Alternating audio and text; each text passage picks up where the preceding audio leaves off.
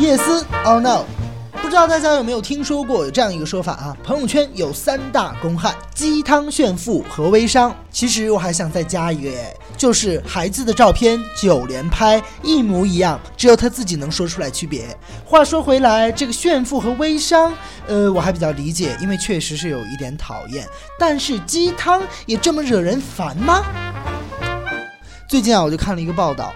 说是来自加拿大安大略省滑铁卢大学的心理学家们做了一个以八百四十五人为采样的实验，发现呢，那些经常在社交媒体上发表鼓舞人心话语、名人名言的人，更容易相信宗教、超自然或阴谋论，相信那些非常人能做到的事情。他们的智力水平和认知水平都低于正常人平均水准。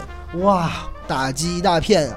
虽然说呢，这项研究呢是国外的啊，加拿大的专家们做的，但是真的是放之四海而皆准。咱们中国不是就是有很多人经常会爱喜欢转发一些什么啊，马云说怎么怎么怎么，白岩松说什么什么。其实白岩松自己就说过，说网上有百分之九十的白岩松的语录根本就不是真的，他说的根本就是网络上的段子手或者是营销号杜撰出来的。这些人啊，你很容易轻信一些。文字都不去求真，都不去求证一下，说白了呢，就是很容易被洗脑。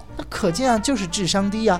而且我想说，就算智商不低，情商也一定是蛮低的。因为呢，鸡汤文啊，无非就是安抚一下心灵，对不对啊？关于感情的呀，关于这个成功啊、励志啊等等。那我就想说了，会经常需要这样的人，他一定是自己的情绪啊，也是蛮波动的，对不对？可能动不动就伤心欲绝了，动不动就抑郁了。失眠了，心灰意冷了，经常需要这些心灵鸡汤来安抚一下他脆脆弱的小心灵。那我就觉得呢，其实正能量啊，应该是自己给予自己的。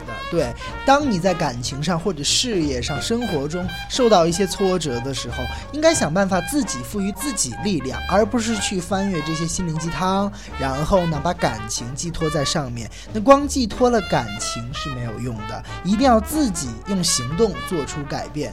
那我在这里呢，也是想告诉大家，那些鸡汤啊，真的是喝过去就算了，千万不要当药用，好吗？不过我要庆幸的一下是，我的朋友圈里还真的是很少很少见到有人转发这些心灵鸡汤的东西。